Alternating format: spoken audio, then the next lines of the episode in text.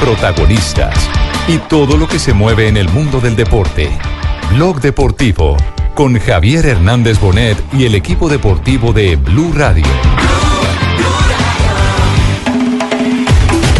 La número 44 la ha conseguido Oscar Rodríguez en bolo sencillo masculino, un puntaje al final de 241.83. Siempre uno, uno busca la- las medallas individuales porque tienen mucho valor y lógicamente pues las medallas de equipos también son súper importantes, pero, pero sí, siempre hay oportunidad de, obtener un nuevo logro. un poquito frustrada porque quería llegar a la final, sentía que podía, pero bueno, esto es un deporte de sensaciones, de momentos, entonces bueno, eh, al fin y al cabo el balance es muy positivo. Ganar. La medalla que se quería buscar era la de oro, pero bueno, en estos momentos pues cogimos pues la de bronce, que también no deja de ser una medalla.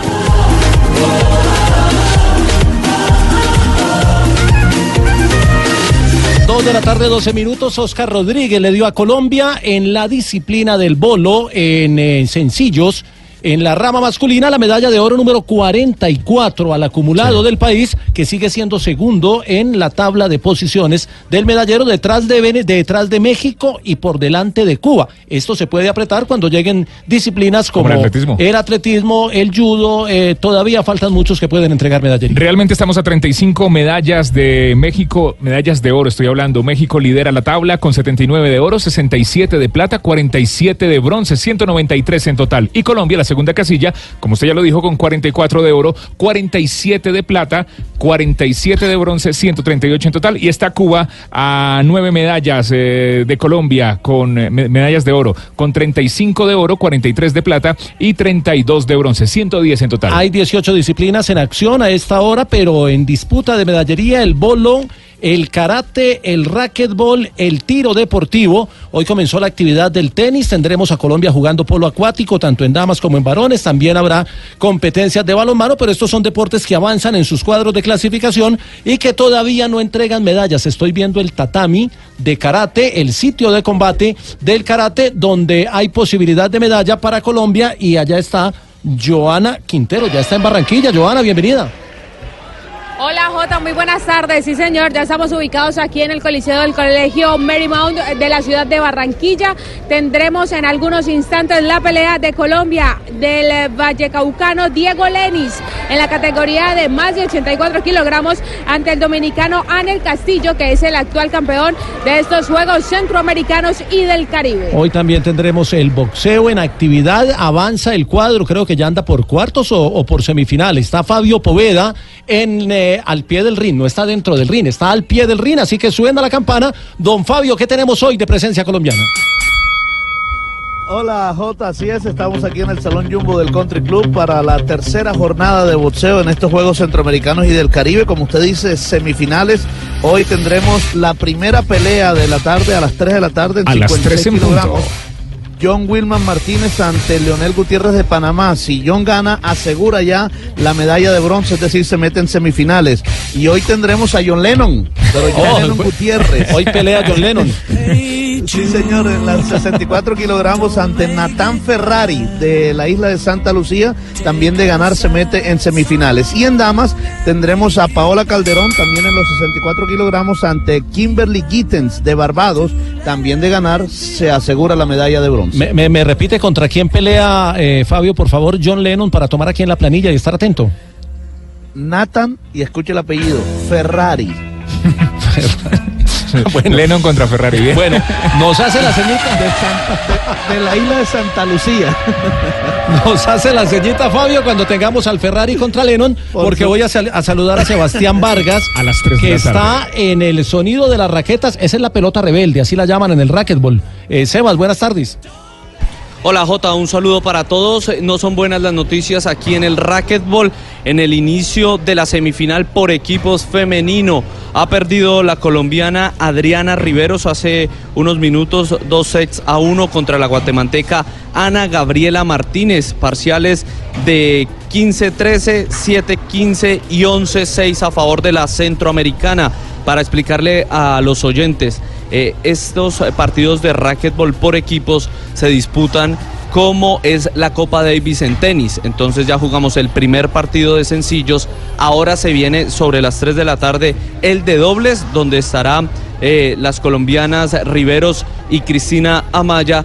Y si es necesario un tercer partido, entrará Cristina Amaya ah, en acción sobre las 5 de la tarde. Así que esperemos a ver si se puede remontar esto en racquetball y también en minutos eh, cruzamos un par de pasos y vamos a ver a los colombianos en el tenis de campo, como usted decía, porque a esta hora ya debe estar jugando el colombiano eh, Mejía, Nicolás Mejía, enfrentando a eh, Kenny Turcios de Honduras. También estarán presentes Alejandro González, Mariana Duque y María Fernanda Erazo. Esto en el comienzo del tenis de campo. Vamos a escuchar la Jota. voz de... oh, sí, eh, Fabio. Jota, no, rápidamente para decir que ese escenario donde está Sebastián, y fíjese que él mencionaba ahora a María Fernanda Erazo, más Ferazo, hoy precisamente el alcalde de Barranquilla, el alcalde Alejandro Char, bautizó el parque de raquetas con el nombre Fabito. de María Fernanda Erazo. Dígame, yo. Fabito, per- co- comienza la final, comienza la final entre Colombia y República Dominicana aquí en el karate. Tenemos a Diego Lenis por Colombia en ese momento con sus guantes y zapatos azules Muy bien. ante Anel Castillo. Este es Blue Radio, el relato de esta pelea con JJ Osorio en Blog Deportivo El 2018. cinturón azul es para el colombiano, el cinturón rojo es para el dominicano. Están en el tatami 2.46, la cuenta regresiva en el cronómetro. Y el combate ya tuvo su primera acción. Hay una reclamación, tarjeta roja, tarjeta del dominicano. Están consultando los jueces y esperamos la decisión. En la final le dan el punto a Colombia, pero hubo reclamo del eh, rincón rojo, que es el rincón dominicano. Esperamos, eh, Joana, la decisión de los jueces. Le han marcado el primer yuco a Colombia. 1-0 gana Colombia sobre Dominicana, Joana. Punto para Colombia y en ese momento restan 2 minutos 46 para que termine este combate. Está siendo revisado Diego Lenis por el médico. Ya lo revisan. Regresa al tatami. Técnica de patada utilizó el colombiano, también eh, alcanzó a sacar, terminó golpeado el colombiano en uno de sus ojos, ya lo revisan. El tiempo es detenido, es tiempo efectivo. 2.46 marca el cronómetro, son tres minutos. El combate lo gana Colombia, la medalla de oro. Número 45 está en juego para el país. Juegos Centroamericanos y del Caribe los vives en Blue Radio, Blog Deportivo 2.46. Arranca el reloj, esperen la señal del árbitro. Volvemos. Sí, Joana. Se, se retira nuevamente del tatami el Vallecaucano porque tiene una herida en su nariz, está sangrando, así que el juez le solicita al médico de la delegación colombiana que eh, le quite, le intente eh, quitar ese sangrado. Y escuchen la barra en este momento aquí, en este coliseo, coliseo del Colegio Marymount. Hasta, hasta que no limpien totalmente la sangre y no cese la hemorragia, no se puede reanudar. Es eh, obviamente el cuidado, la protección que se hace sobre el deportista. Apro- Aprovechamos, Tibaquera, podemos eh, meter la primera transmisión de karate con cuñas. Ah, bueno. Esta es eh, Blue Radio. Diego Lenis es atendido por los jueces. Estamos con Zapolín pintando todos los escenarios de los Juegos Centroamericanos y del Caribe. Zapolín, la pintura que dura para toda la vida. Un producto Invesa, www.pintaresfacil.com. Zapoline en los Juegos Centroamericanos y del Caribe, dos 20 minutos. Regresan al tatami. Los jueces están eh, señalando las eh, posiciones. Diego Lenis, el colombiano, está en este momento. Hay acción, hay invitación al combate de azul el colombiano, de rojo el dominicano, hay técnica, hay desplazamiento por todo el tatami del colombiano, está buscando la acción de ataque, está buscando la posición, utiliza técnica de manos, trata de derribarlo el dominicano y otra vez se suspende con la intervención del juez, sigue ganando Colombia 1 por 0, 2.32. La cuenta regresiva, está emocionante la pelea, la medalla de oro está en juego. Y a las 3 de la tarde llegará el boxeo con Fabito Poveda, Blog Deportivo, Juegos Centroamericanos y del Caribe. Intenta el dominicano con técnica de pierna, técnica de patada del dominicano. Ahora el colombiano que trata de sacar la pierna izquierda, intentaba la patada, pero se quedó en el amague el colombiano. Aguanta el dominicano, lo invita, lo está invitando a la acción. El colombiano que aguanta, levanta la cabeza, va a intentar técnica de patada, podría ser una patada lateral, se está acomodando el colombiano, toma posición. Lo invita nuevamente, el combate se va en un amague de lado y lado y todavía el colombiano no intenta la técnica, la combinación, está esperando. Ahora cambia de lado, muestra el perfil izquierdo, el colombiano saca el golpe, la patada, el colombiano intentó también con el puño. puño. No alcanzó a conectar el colombiano. No alcanzó a conectar. Se fue el tatame además de todo. Se empata. Le dieron empata yuco. en ese momento, el- sí, 1-1. Le dieron yuco al dominicano. El yuco marca la puntuación de uno El Wasa Ari, el Wasari, como lo llaman los eh, karatecas, marca los dos puntos y el Ipón marca los tres. Igualado el combate a uno entre República Dominicana y Colombia. Esta es final, final, medalla de oro en juego. ¿Cuánto marca el cronómetro, Joana?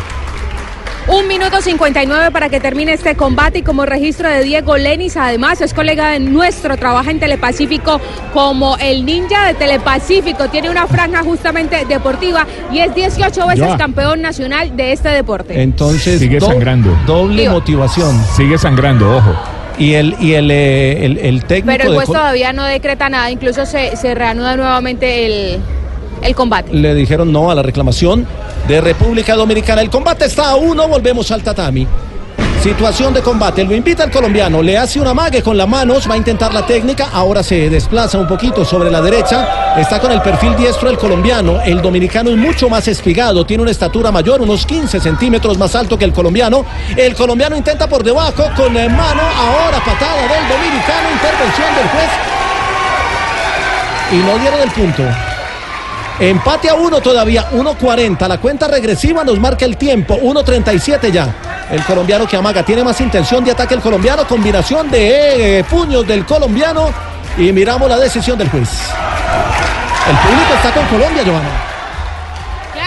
Colombia, J. Atención, punto para Colombia, punto para punto, Colombia. le- 2-1 se pone en este momento. Le dieron el punto al Colombia, el otro Yuco, la combinación, la técnica del colombiano con manos es muy buena, puede aprovechar esa situación, además como es más corto de estatura, el alcance del dominicano es mayor y tiene que ir a pelearle al cuerpo al colombiano. Siempre que el colombiano va en busca de los puntos, baja las manos, eh, esperando que se abra el eh, dominicano a, a buscar también el punto y le dé un espacio para conectar. Yoko Geri que intentaba el eh, representante de Dominicana, 3 por 1 le dieron otro punto a Colombia, Joana.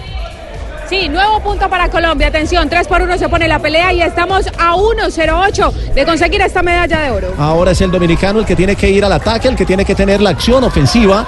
Utiliza muy bien los pies el dominicano porque tiene más alcance, pero el colombiano con técnica de manos no ha ido dominando. Aquí marca el juez, 3 por 1 para Colombia, 1-0-8. Hay drama, se viene la medalla. Número 45, la 44 la dio el bolo, el karate ya le ha dado. Dos preseas doradas a Colombia, está en cosecha. Es disciplina que entra al ciclo olímpico. Este es el camino hacia Tokio 2020. Ahí se estrenará el karate como deporte olímpico, 58 segundos. 3 por Punto 2. para Dominicana. Le dan el yoco al dominicano, se apretó la pelea. Ahora el colombiano lo invita, lo aguanta, está en la esquina superior izquierda, de acuerdo con la toma de televisión el colombiano. Ahora se desplaza. Está dejando que el tiempo pase, el dominicano tiene que intentar. Ahora combinación de ataque del colombiano, en buena acción. Y vamos a ver si marca el colombiano. No levantaron las banderas. Bandera roja, bandera roja en la esquina de acá. Le dan, creo que un punto al colombiano, ¿no? No. 3-3, 4-3, 4-3. 4-3. Le Punto dieron- para Colombia. Le dieron punto a Colombia, le dieron Yoko, ahora marcan para el dominicano, esperamos la decisión. Usted tiene la visual del tablero, Joana, nosotros estamos aquí. creo que- 4-3. 4-3. 4-3 a favor de Colombia en este momento a 36 segundos de esta medalla de oro. Está el dominicano O sea, con... ah, atención, atención, le, di- le acaban de dar dos puntos. Suma dos puntos a República Dominicana. Claro. 6-4 está en este momento arriba Dominicana. metió, metió una patada lateral, un Yokoger, el eh, dominicano, y sacó al colombiano del tatami. Está abajo el colombiano. 6-4 el marcador, 32 segundos por disputar. Interviene nuevamente, hay una reconvención para el colombiano. El colega colombiano, el periodista que está en el tatami en este momento. El ninja le dicen a Diego Lenis. 7-4 en este momento a favor de República Dominicana. Es más el alcance del dominicano por estatura le gana y maneja muy bien la patada arriba. El dominicano gana 7-4, quedan 24 segundos. Necesita marcar rápidamente el colombiano, por eso la acción es más agresiva. Lo está buscando con combinación de golpes de mano. El colombiano marca y se retira. Y le dieron, Atención, 8-4. oh, y le dieron dos puntos al dominicano. Oh, se le embolató la pelea al colombiano en la parte final. 14 minuto. segundos ya, 13. 8-4 gana el dominicano, se escapa la medalla de oro para Colombia. Otra combinación del colombiano. Y punto para República Dominicana. Es que el, el dominicano está 9-4. marcando abajo con la patada y el colombiano está intentando con combinación de golpes. Se acaba el combate, el oro se va para República Dominicana, quedan dos, queda un segundo ya en el reloj. El combate, se acabó el tiempo, se acabó el tiempo y la medalla de oro va a ser para República Dominicana. El saludo protocolario y ganó 9-4 Castillo el dominicano sobre el colombiano Lins. Anel Castillo además es el actual campeón en Veracruz 2014 había logrado esta misma medalla de oro y ahora revalida nuevamente ese título de Diego Leris debemos decir 18 veces campeón nacional subcampeón de Juegos Sudamericanos y tiene 26 años. Ese es el perfil del colombiano. Es que Lenny siempre iba a buscar eh, con- eh, conectar con los puños, llevaba por la parte de abajo patada de- del, del dominicano. Bueno, perdió el Ya se habían enfrentado en fase de grupos y habían igualado 4 por 4 el colombiano y el dominicano y por decisión de los jueces ganó el colombiano. Nos alcanzamos a ilusionar cuando el combate Sí. se puso 3-1, pero hasta el dominicano hasta fue superior. faltando 50 segundos. Bueno, y Jota, dígame.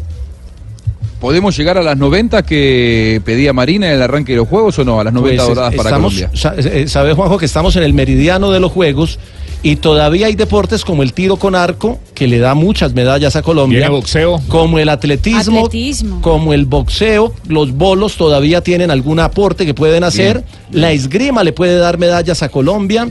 Está la lucha, que es otro deporte interesante, el nado sincronizado, yo creo que sí. Vamos a mitad de los juegos y voy a mitad de la de la de, de mi 90. Entonces voy bien. Va- vamos en, en, en Y 44. Recuerda que va ganando. Pero tú habías dicho 115. ¿Quién había Yo dicho dije- 115? no, yo dije 90. No, no. 90. Marina Yo dijo dije 90. JJ dijo 100. Yo dije más de 100, 105. Yo dije. dije dijo más de 105. 100. A las 2 de la tarde, 32 minutos, vamos a presentar la sección de la DIAN que hoy se va a ocupar del ocasionalmente naranja equipo colombiano. Millonarios, diga. ¿No Eso de millonarios, Jota, el ocasionalmente naranja, la sección de como la el, como el del Barcelona. Naranja, el tercero. Ay, no pues. Estamos en Blue Radio con la DIAN, porque contribuir es construir. Autoriza Vargas del Valle. Arranca, le pega. Fondo de la portería. Gol.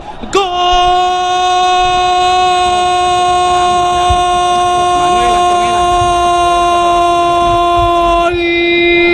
De Millonarios. Pero ¿quién más sino él, el sello goleador, el hombre que lidera la patrulla ofensiva? Más allá de la anécdota del color del uniforme que utilizó Millonario Juanjo, pudo haber ganado incluso el cuadro azul anoche. Se trae un resultado positivo porque es un empate en condición de visitante. Y contra un Sí, equipo sí, sí. marcó un gol de visitante, ¿no? Y contra, y contra un equipo, bueno, digamos que pues paraguayo, que son complicados en condición de visitante, tiene tiempo además de pensar en la vuelta porque será dentro de apenas eh, dos, tres semanas, será el próximo 15 de agosto el partido de regreso en ya en casa, eh, ya con las condiciones mejores y además después de ya jugar tres, cuatro fechas en la Liga Colombiana, también cogiendo ritmo millonarios en este Claro. nuevo arranque de, de torneo. Eso es lo, más positivo, Mari, lo, que iba a señalar, porque eh, lo arranca, lo, agarra Millonarios este partido en, el inicio de la, de- después de dos meses de parate, en el inicio de la, de la actividad. Entonces me parece que es muy bueno haber sacado un, un, un 1 a 1 de visitante. El 0 a 0 lo clasifica en condición de local, eh, lo aguantó, lo sostuvo, lo ganaba, no lo pudo mantener, pero este es el balance que dijo Miguel Ángel Russo, que hizo el técnico argentino sobre la igualdad que logró el conjunto azul ayer vestido de naranja. ¿Me permite? Le quiero. Wilker, eh, bueno, Azul. La sensación es que primero que siempre jugamos 180 minutos, venimos de visitante, es bueno marcar, pero también de la forma que en algún momento llevamos el partido, lo podíamos haber definido. Y después hay que saber, hay que saber aguantarlo, porque el rival en la desesperación te mete mucha gente de punta, busca, y como es el fútbol paraguayo, que centro, juego aéreo, hay que estar preparado. Donde, donde no tenés, donde perdés el balón, que fue lo último que lo perdimos, ahí nos costó un poco. Lo, lo dividimos cuando lo tenemos que poder manejar de otra forma, de otra manera, porque estaban, tenía mucho espacio para resolverlo, ¿no? Pero en esto vivimos aprendiendo y cada partido para a nivel internacional yo digo que siempre es un aprendizaje más. Y no, y jugó bien, o sea, más allá de que le falta un poquito de ritmo como a todos, A todos. después del Mundial, eh, creo que hizo un buen partido y sacó un buen resultado. Eh, obviamente pudo haber sido mejor, pero, pero jugar de visitante y no es fácil en Paraguay, eh, Juanjo, jugar en Paraguay siempre será difícil. En ese estadio que es muy complicado, ese estadio que muchos de los jugadores de General Díaz, algunos de ellos de selección conocen muy bien, porque esa es la casa de la selección Colombia y donde se juegan los partidos, selección Paraguaya, paraguaya, paraguaya. y donde se juegan los partidos más importantes de- del- del torneo paraguayo. Yo lo que rescato es la actitud del equipo de, de salir a proponer en condición de visitante, de eh, por momentos eh, ser superior al rival. Bueno, en el final no lo pudo aguantar, pero, pero me parece que es positivo desde donde se lo mire, sobre todo en una Copa Sudamericana que ha mostrado algunos resultados eh, llamativos en donde los equipos más poderosos, llámese Millonarios, ayer por ejemplo, no habían sacado buenos resultados. El, el cuadro embajador me parece que sacó, dio un gran paso hacia la, hacia la clasificación. Bueno, vamos a escuchar a, a Macalister de Silva, que fue otro de los protagonistas por parte del cuadro azul, hablando de lo que fue el compromiso. Sigue siendo positivo haber marcado visitante, conseguir un empate. Lastimosamente tuvimos para, para llevarnos la victoria y, y no pudimos, pero es importante el, el gol visitante para nosotros. Se van conformes porque la mayor parte del partido lo estuvieron ganando. Sí, pero queda un poquito la rabia de que, que tuvimos o tuve la opción de, de- de alargar el marcador y no se pudo, pero creo que por momentos hicimos el trabajo bien. De, de todos modos, como lo decías recién, bueno, un gol marcado como visitante, de algún modo tener una, una ventaja para lo que será la revancha. Sí, sí, tenemos que hacer un partido muy inteligente en nuestra casa, saber jugar y, a- y aprovechar nuestra gente. Ahí estaba el diálogo con los colegas de Fox, de, de Macalister Silva, que también fue protagonista. Y eh, este Millonarios, el, el torneo pasado, eh, le cuestionábamos un poquito la falta de, de- de generación de ideas de un volante. Cuando Macalister está enchufado, Es Juanjo, Modric. eh, empieza a generarle fútbol a este equipo azul. A este equipo azul. Sí. Azul naranja. Azul, azul naranja. Eh, McAllister me parece que hizo un muy buen partido. En general, eh, cuando lo ganaba el partido, Millonarios estuvo, tuvo un par de oportunidades, como bien decía recién McAllister. No lo pudo cerrar el partido. En todo caso, ese es el, pecado, ¿no? La, la- la cuenta pendiente que le quedó, porque cuando lo ganaba 1 a 0, tuvo un par de oportunidades en las que llegó de contragolpe, otra de pelota detenida. No pudo cerrar el partido y se lo terminan igualando eh, con una defensa mal parada y eso es lo que en todo caso me sorprendió. Le terminan eh, en condición de visitante igualando el partido de contragolpe. Una, una paradoja para un equipo de Miguel Ángel Russo que habitualmente estas cosas no le pasan. Más allá de eso, creo que el resultado final termina siendo positivo para un equipo que eh, me parece empieza a mostrar algunas cosas de lo que su técnico quiere. Bueno, eh, está llamando Joana, creo que tiene al, al Sí, sí, Diego Lenis. está en vivo en este momento para, para, para Blue Radio. Diego, Diego, Diego, felicitaciones. Estamos en vivo en este momento para, para Blue Radio. Para que está terminando atender a los colegas. Cauca, Valle y Chocó. Eh, felicitaciones, Diego. Vallecaucano usted. Yo también soy Vallecaucano y siento mucho orgullo de, de la medalla que acaba. Muchísimas gracias. Eh, Blue Radio, una de mis emisoras favoritas. No es cuña, Ah, no es cuña bien. comercial, pero sí. No me pierdo Blue Radio todas mis mañanas. Perdona al compañero que está al lado mío. Y- y- y W, todos estamos aquí apoyándolo y, y- y llevándolo a usted, ¿no? Bueno, no veo televisión realmente. Trabajo para televisión, no veo televisión. Solamente lo que me corresponde en mi trabajo. Eh, el resto del tiempo me lo ocupo durmiendo, comiendo, entrenando y bueno, preparándome para las competencias. ¿Dónde estuvo la clave? La clave, bueno, puedo decir que no me surgió, pero, pero bueno, no, la clave es, es- es darlo todo. O sea, en un combate, cada combate es una final, así sea el primer combate.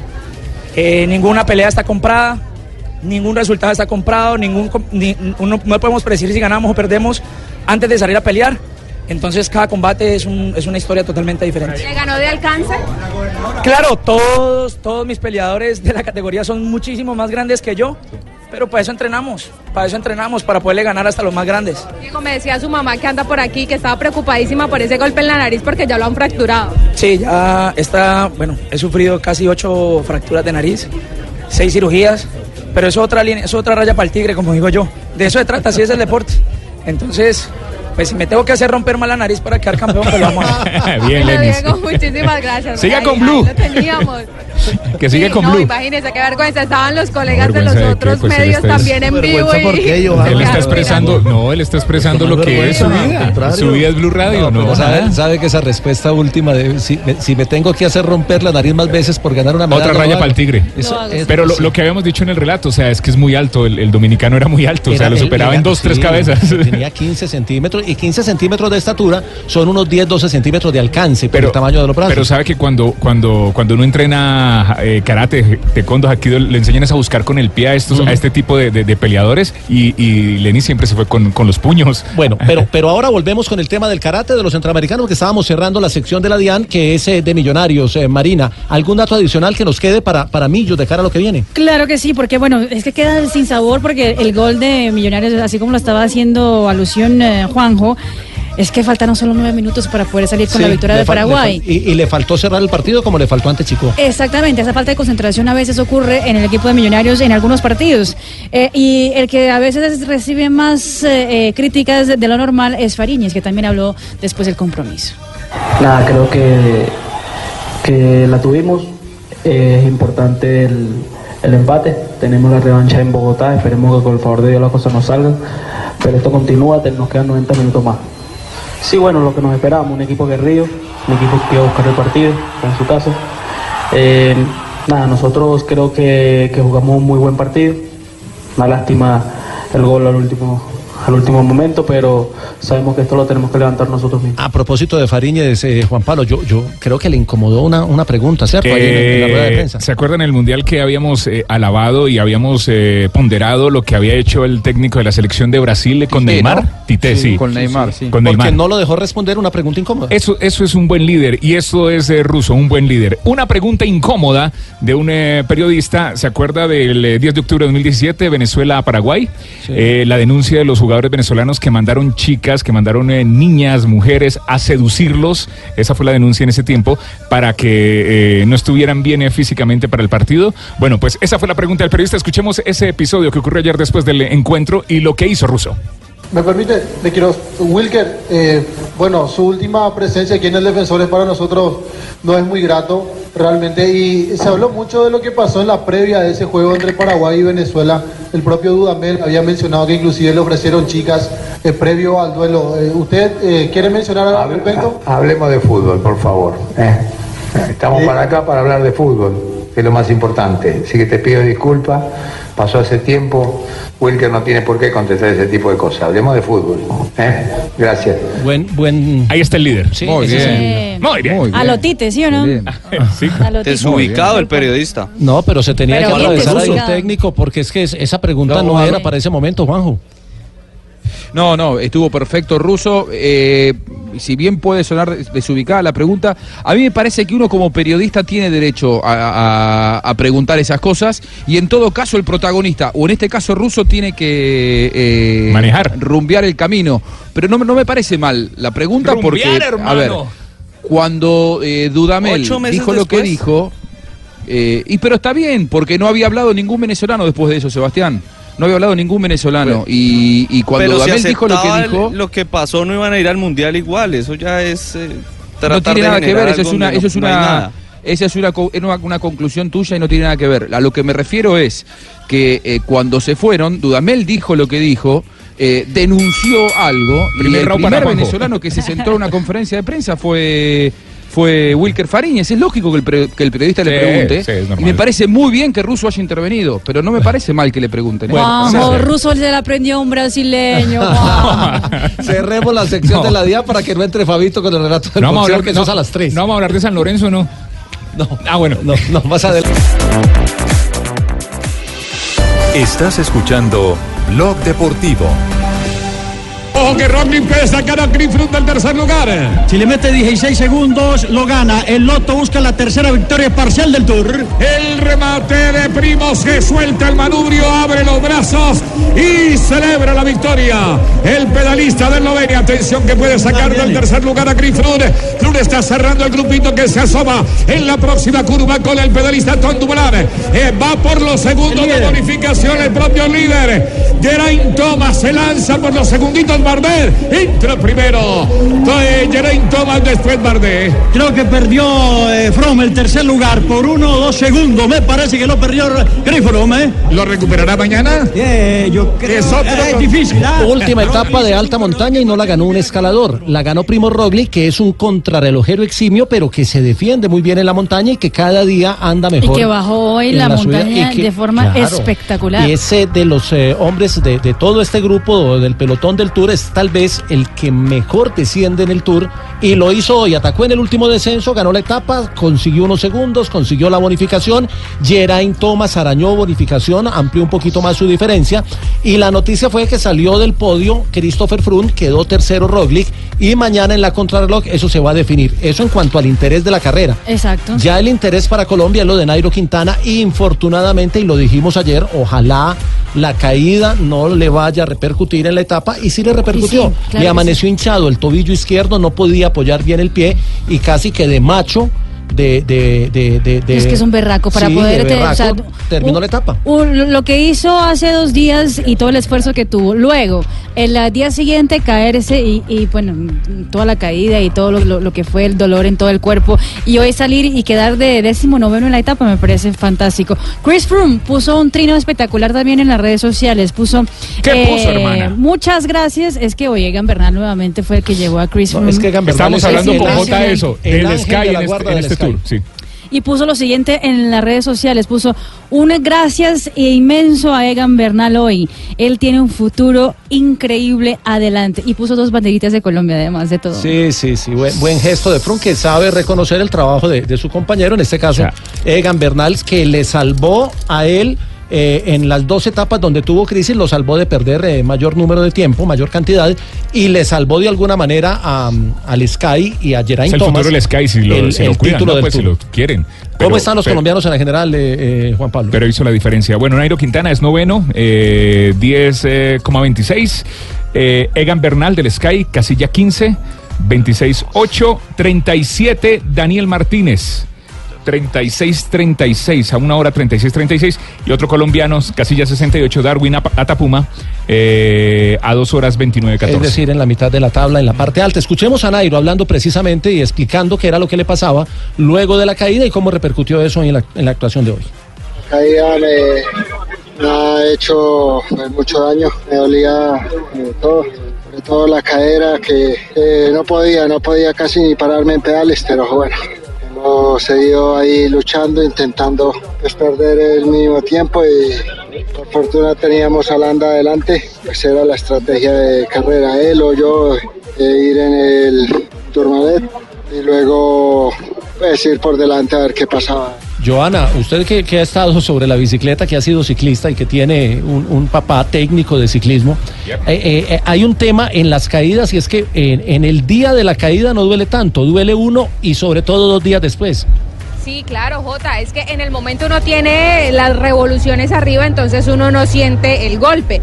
Pero ya al siguiente día o incluso a los dos días es donde uno empieza a verse los morados, a sentirse dónde es que le está doliendo de verdad y pues eh, las lesiones son, son muchas, pues una escoliosis lumbar que me, que me dejó casi, casi que me deja en silla de ruedas, mejor dicho. Sí, esa- la- la- una caída en ciclismo siempre duele dos días después. Una, una caída en cualquier lado, no, en cualquier lado. Y, y- y sobre todo Lo la de empieza Nairo. a que- doler 48 horas después. Es Sí, sí, sí. Nairo habló precisamente de lo que sigue mañana, porque mañana es la contrarreloj. Y, y si hoy estuvo adolorido, mañana puede estar un poquito más.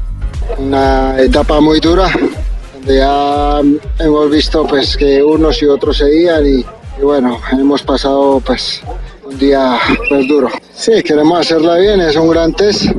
Eh, a ver cómo amanece el cuerpo y las inflamaciones. Y bueno a tope. Oiga, eh, eh, terminó la etapa y todos querían hablar con Nairo porque fue la noticia, la, la, la, la manera como corrió hoy, con alguna dificultad por la inflamación del tobillo, y con Egan, que es la gran sensación del Tour. Sí, no, no solo lo ha dicho Chris Froome, pero también eh, varios de los grandes corredores en, en el Tour de Francia. Pero también hay que decir que Egan Bernal ha agradecido también y ha dado elogios a los compañeros de, de equipo del Team Sky, como Chris Froome y como eh, Geraint Thomas. A la final cuando a los 21 años estás, trabajando para personas como Froome, para Thomas, eh, sabes que todo lo que hagas es ganancia, entonces eh, daba cada pedalazo como si fuera el último y decía, bueno, esto ya es ganancia, ya de aquí para adelante puedo morir, pero ya hice mi trabajo, entonces uno va sin presión. La etapa contrarreloj, Joana, la de mañana, son 31 kilómetros, pero no es plana, no es totalmente plana como sí lo fue en el Campeonato del Mundo, donde ganó Dumoulin, donde fue segundo Roglic y donde fue tercero Froome. Jota, mire, tiene 31 kilómetros, pero Es que inicia, eh, tiene como un par de kilómetros en terreno eh, llano y luego comienza como un falso plano, un ascenso, se viene en algo, es un terreno quebrado la verdad y es muy difícil. Incluso en el kilómetro 28 de esta crono encontramos 900 metros de ascensión que están con unas rampas de hasta el 10.2%, o sea que no es del todo plana. Luego se viene el descenso y luego un falso plano para llegar a la meta. Esa es la etapa de mañana, la contrarreloj individual de 31 kilómetros. Y otro que habló también de la etapa de mañana ha sido el colombiano estrella Egan Bernal. Eh, bueno, ha sido una crono muy dura, seguro. Eh, después de todas estas 19 etapas, seguramente mañana mm, va a ser muy dura. Eh, los especialistas seguro lo van a hacer bien, pero también la persona que haya guardado, guardado, guardado, guardado, aunque ha sido difícil, pero el que llegue con más fuerza mañana seguramente va a ser bien. Ahí estaba entonces Egan Bernal hablando de la contrarreloj. La clasificación general tiene a Thomas con 2 minutos 5, es una renta muy buena, le puede alcanzar sobre Tom Dumoulin, que es segundo. Eh, a 2.24 está Roglic, es decir que Roglic está a 19 segundos de Dumoulin, del segundo lugar, y el cuarto es Christopher Froome, que está a 2.37, es decir que Christopher Froome está a 16 segundos de Roglic. Eso está muy apretado entre los cuatro para entrar al podio. Ya está más distanciado Kreiswag, que está a 4.37. Landa es sexto, séptimo Bardet, octavo Dan Martin y Nairo Quintana, que debe hacer una crono mañana mm, dentro de lo normal para mantenerse en ese noveno lugar de la clasificación general individual. Y quedará faltando el paseo de la victoria en París, que es lo que cierra siempre el tour. Dumoulin le puede robar el puesto a Geraint Thomas. Es el mejor de todos en esa. Aquí, aquí me mandaron un comparativo de todas las cronos en las que se han enfrentado los dos. Se han enfrentado 13 veces, 12 veces le ha ganado Dumoulin a Thomas. Ah, no. Y con eh, eh, recorridos de 30, 35 kilómetros siempre le ha sacado ¿Cuántos? entre un minuto y minuto y medio. Por ahí una vez le sacó dos. Pero, pero que no son, le alcanzaría tanto. son circunstancias distintas. Recordemos que Thomas no se ha caído, no ha tenido un problema mecánico, no ha tenido un mal día, viene derechito, ha ganado dos etapas y que Dumoulin ya sufrió la caída. Hoy intentó atacar, pero no le alcanzaron las piernas para, para sacar de rueda a Geraint. Uno lo ve también que creería que, que va a aguantar, pero es ciclismo y cualquier cosa puede ¿Cuánto puede pasar. ganar Nairo ahí? No, Nairo no. Nairo debe mantener la, la novena posición, mantenerse en el top 10, que era- eh, eh, debe ser su objetivo. Y el, el- el Movistar le apostó al título de equipos y prácticamente lo tiene en el bolsillo mañana, haciendo también unas cronos discretas, y decentes, puede terminar con ese título. La camiseta de la montaña para la Philip ya es eh, dueño de él.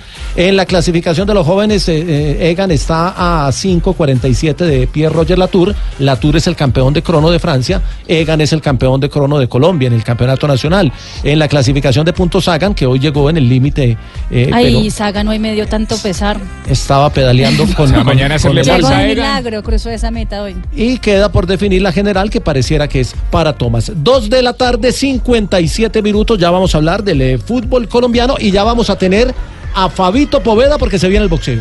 Ya se viene el boxeo. Así es, ya están los boxeadores en el ring. Sí, estamos. A ver, tomémonos una foto, Fabito, antes de esta pelea.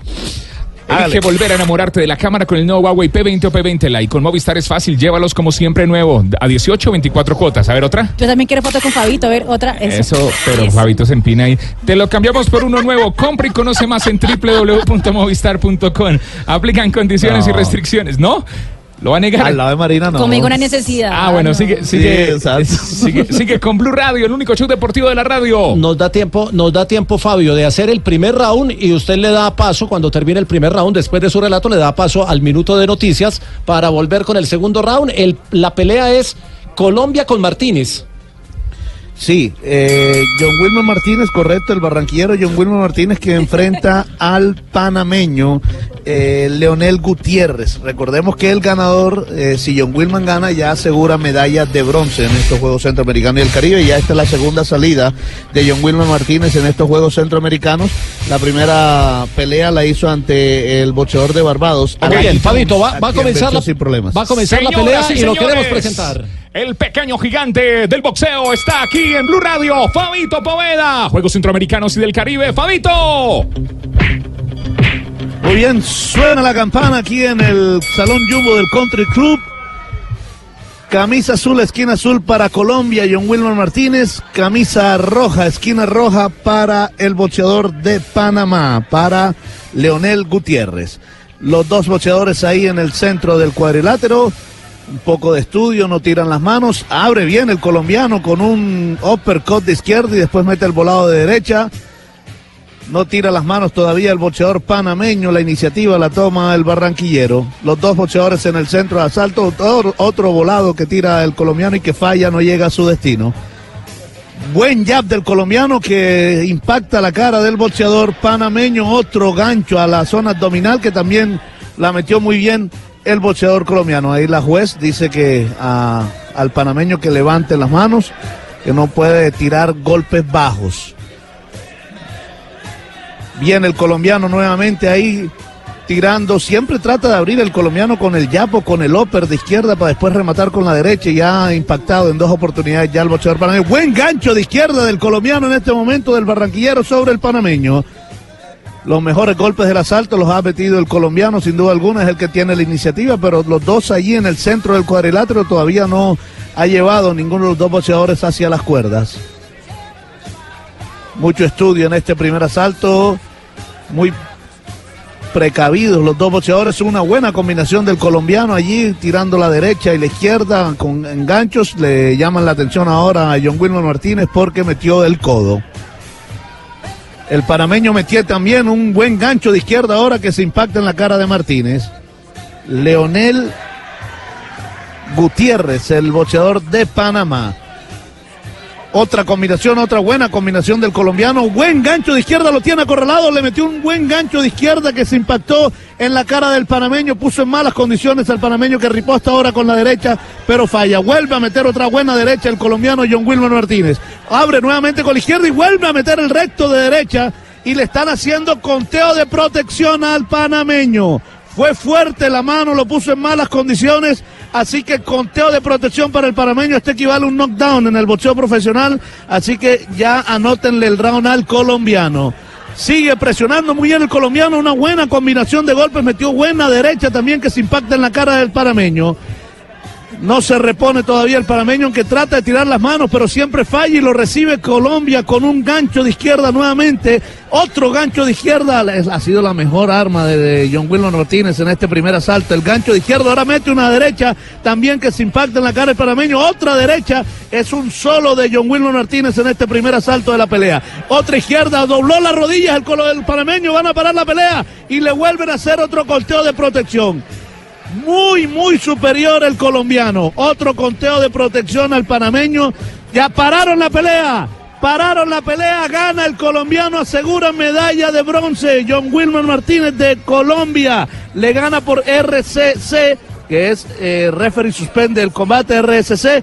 Así que nada más necesitamos un asalto, mi estimado J, compañeros. Y ya ganador, John Wilmer Martínez, en esta primera pelea de colombianos aquí en el Salón Jumbo del Country Club. Joe Wilbar sabía que teníamos el minuto de noticias. Claro, Sí, claro. señor. Con Fabito Poveda, buena espalda para los boxeadores colombianos. Fabito Poveda en los Juegos Centroamericanos y del Caribe. Hacemos una pausa, ya regresamos. Estás escuchando Blog Deportivo. Eh, 3 de la tarde, 8 minutos. Estamos en Blog Deportivo cerrando semana. Hoy es viernes, ya hemos hablado de Juegos Centroamericanos. Vamos a volver viernes. más adelante. Vamos a. a Hoy es tener- viernes y el cuerpo lo sabe. Ya, sí. Hoy es viernes y Fabito lo sabe. ¿Cómo así? Y los viernes en Barranquilla son, son, eh, son pues. buenos. Claro, claro que sí. Hoy hay verbena, me dijeron. Y el cuerpito lo sabe que Por rápido. los centroamericanos. Hemos, hemos estado toda la semana, eh, eh, Marina, pendientes del tema de selección, porque está pendiente la asamblea de Dimayor que define varias cosas de Dimayor, Ayer pero hubo, también la reunión Que es el 31 de julio. y también la reunión de la federación, porque el tema de Peckerman está en remojo, está en veremos, todavía no está claro. Exactamente, pero seguramente eh, ese tema ya se está en conversaciones, seguramente eh, las partes ya se están Marina. hablando, sí, señor.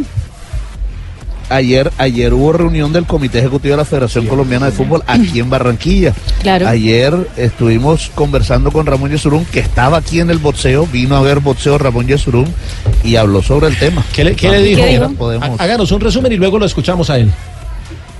Sí, bueno, mire, ah, dijo que por supuesto que hablaron del tema Peckerman y del tema técnico, pero dijo, no me pregunten nada de eso que no les voy a decir nada. Ah. Porque lo chiviamos la vez pasada. Hablar del tema, sí. No quiso hablar de eso. Eh, no, esto lo dijo al aire, ahorita lo vamos a escuchar. Y eh, también, por supuesto, ratificó el tema de los partidos amistosos en septiembre y octubre y, y- y dice que bueno, que esos partidos hay que irlos a afrontar con el técnico en propiedad o con un técnico encargado. Va- vamos a escuchar a- a- al doctor Yesurún hablando entonces de- del tema Peckerman. Del El tema- comité. del- ah, no, hable- ¿Qué pasó hablando primero comité? qué pasó en el comité, que Exacto. era la noticia. ¿Qué pasó? ya. Sí, sí No, que no, eh, le preguntamos sobre eh, el tema. Eh, escuchémoslo, Fabio. No, nosotros no hemos despistado Sí, a nadie. escuchemos. El comité ejecutivo hace 10 días fue citado para sesionar en Barranquilla, entre otras cosas porque la mayor parte de los miembros tenían que cumplir o están cumpliendo una misión de, de delegados en los Juegos Centroamericanos y efectivamente pues consideramos que lo más oportuno era hacerlo en Barranquilla y, y disfrutar los Juegos Centroamericanos además. Una reunión normal, el comité ejecutivo actúa hasta la fecha que le toca. Aquí no estamos pensando en nada diferente a cumplir pues con con lo que ordenan nuestros est- estatutos de, de hacer una reunión pues ordinaria cada mes y eso fue lo que hicimos esta tarde. Juanjo, en, en Buenos Aires, en Argentina, ¿qué se dice de Peckerman Colombia, Peckerman Argentina o Peckerman otro lado? A ver, eh, lo de Peckerman Argentina está bastante frío por estas horas, JJ, porque eh, si se piensa en un manager, hoy la figura de Isabela tiene más respaldo en la dirigencia que toma decisiones que la de Peckerman. A Peckerman se lo ve como un coordinador de selecciones juveniles, pero me parece que su llegada aquí o su consideración se ha enfriado bastante en las últimas horas. Fabio, una cosa es lo que se diga y otra cosa es la cara que muestre. ¿Usted qué cara le vio a, al doctor Yesurún cuando le preguntó por el tema Peckerman? ¿La misma de Rusia o mejor? Cuando lo encontramos Eh, en la Plaza Roja. La cara, lo que se le percibe es que Peckerman no va a seguir siendo el técnico de la Ah. selección Colombia. Yo tampoco, yo tampoco lo creo. claro. Sí. Bueno, pero pero mire, mire lo que dijo Pe- eh, Ramón Yesurún sobre el tema Peckerman cuando le Sí, preguntaba. sí, por obviamente que sí, pero no me hagas ninguna pregunta adicional porque no cuento más nada, pero sí, obviamente que se tocó. O sea que no dice nada. Pero, pero muy cortante, Se Fabio. tocó el muy- tema, pero hasta ahí. Muy cortante. Se tocó- no, lo que pasa es que yo, yo lo entiendo. Por supuesto que, que quieren tomar la decisión. Lo de ayer fue solo la reunión eh, que por estatutos hay que hacer todos los meses en el Comité Ejecutivo de la Federación Colombiana de Fútbol, pero no en la Asamblea. Eh, entonces, pues, tampoco él puede aparecer hablando de ese tema tan espinoso sin, sin antes haber asistido a una asamblea del Comité Ejecutivo de la Federación Colombiana de Fútbol. Fabio, bueno, pero- y, hay- y hay- Ramón también habló, dígame. Ah, como, como ahí eh, habló, habló de los eh, partidos amistosos, eh, que igual se tienen que jugar. Eh, una, una pregunta que puede, puede resultar ingenua, pero si no está Peckerman para esos amistosos. Ya no lo había dicho. eh, según Fabio Poveda, ¿quién, diri- quién dirige? ¿Quién sería? Eh, Habría, el- habría uno de uno. los- Digamos que el comité. Arturo Reyes es uno de los candidatos, el director técnico de la selección Colombia. De la sub-20. Pero no se jugaría con la sub-20. No, pero él- es- eso lo No, había no, no, no, planteado se en jugaría con el equipo profesional. Sí. sí, sí, sí. Ayudaría y mientras Sí, que llegue el técnico. Jugaría el equipo profesional, por supuesto. Sí. Los partidos. Es empleado de la federación. Claro, los partidos eh, ya están eh, listos casi. 7 de septiembre Colombia-Venezuela en Miami. 11 de septiembre Colombia-Argentina en Nueva York.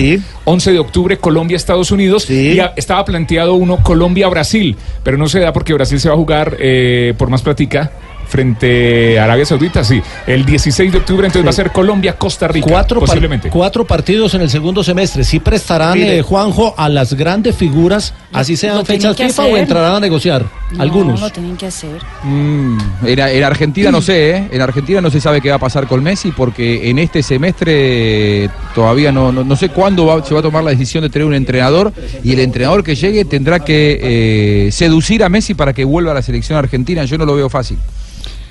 Es fecha Además, FIFA, los, entrenadores Mire, le- le- le los entrenadores ponen la lista y los clubes tienen que, que- que- que entregárselos. Y claramente el jugador no quiere volver a la selección o tiene algún problema, pues pero obviamente no va. Claro. no, no lo dice. Ahí no. Fabio. Fabio. Ya es convenio entre Mire, le complemento y la información, federación. el partido...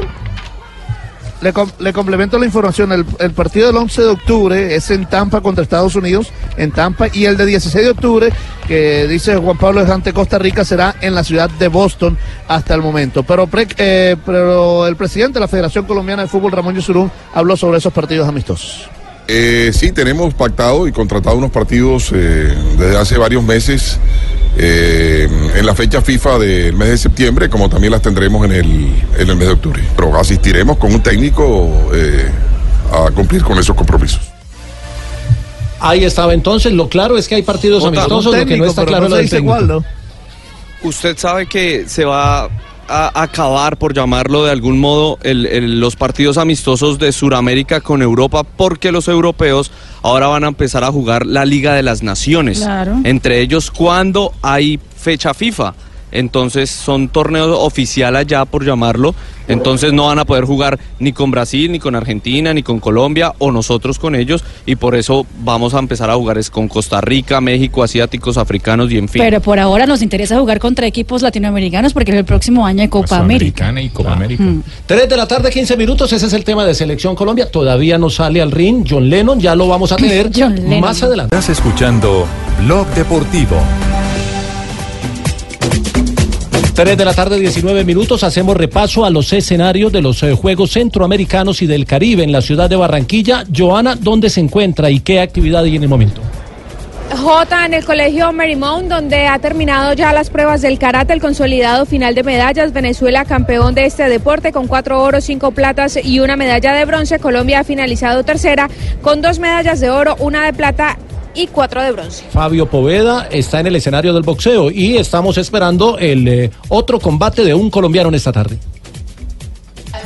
Sí, eh, J, mire, le digo que acaba de ganar Alexis de la Cruz de República Dominicana. Venció por decisión unánime al nicaragüense Ángel David Jarquín.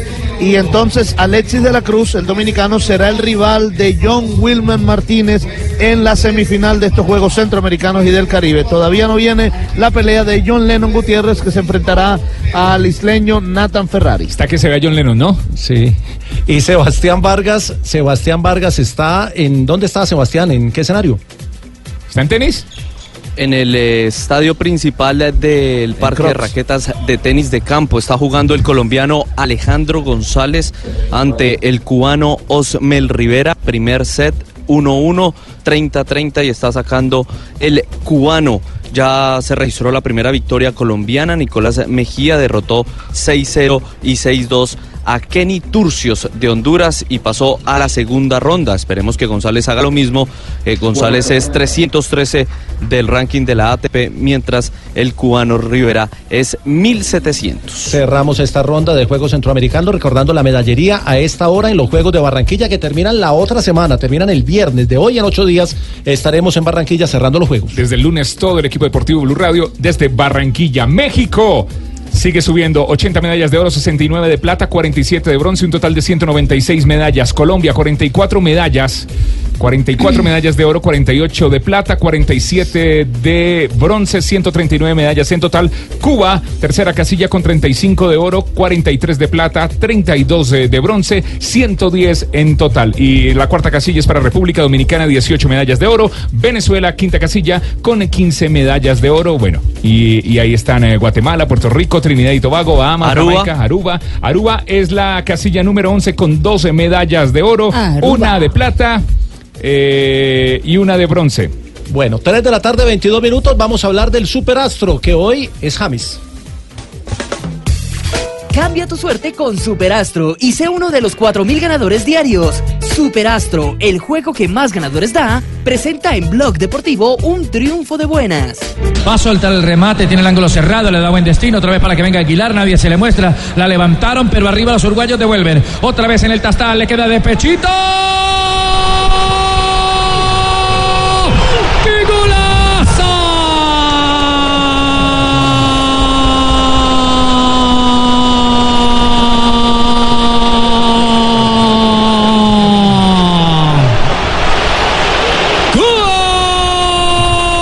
Ese gol es impresionante. Siempre que yo lo escucho aquí en la voz de en la narración de Carlos Alberto Morales, siempre me da alegría. Ese gol, recordemos que fue el golazo de James Uruguay. contra Uruguay en la Copa de la 2014 en Brasil. Pues ha sido elegido por los internautas más de 50 mil votos. La FIFA preguntó a la gente cuál de los mejores goles de las Copas del Mundo, de las últimas cuatro Copas del Mundo, la gente le ha gustado más. Estaba eh, el de Benjamin Pavard, claramente el último en el 2018, el francés. James Rodríguez en el 2014, Diego Forlán en el 2010 y Maxi Rodríguez en el 2006.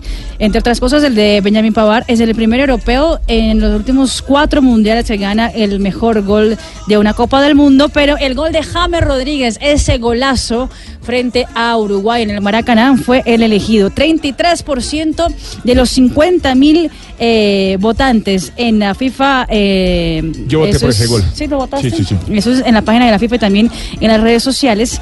33% eligieron al gol de James Rodríguez como el mejor gol de los últimos cuatro mundiales. Benjamin Pavard quedó en la segunda posición con 32%, Diego Forlán 26%, Maxi Rodríguez quedó con 9% en la votación. Hay que decir que eh, James también ya está en Miami junto con el Bayern Múnich, ya se integró a los trabajos y la pretemporada del equipo bávaro. Ya se le acaban las vacaciones a James Rodríguez. Recordemos que el Bayern Múnich está en Estados Unidos haciendo la pretemporada. Ya se enfrentó a la Juventus, perdió 2 por 0. Y mañana a las 6 de la tarde, hora colombiana, se enfrenta al Manchester City en un partidazo también de pretemporada. Hay otras noticias de futbolistas de, de la élite internacional que vamos a desarrollar, pero primero cerramos esta sección que es el superastro James Rodríguez. Va a soltar el remate, tiene el ángulo cerrado, le da buen destino, otra vez para que venga Aguilar, nadie se le muestra, la levantaron, pero arriba los uruguayos devuelven. Otra vez en el tastal, le queda de pechito. ¡Qué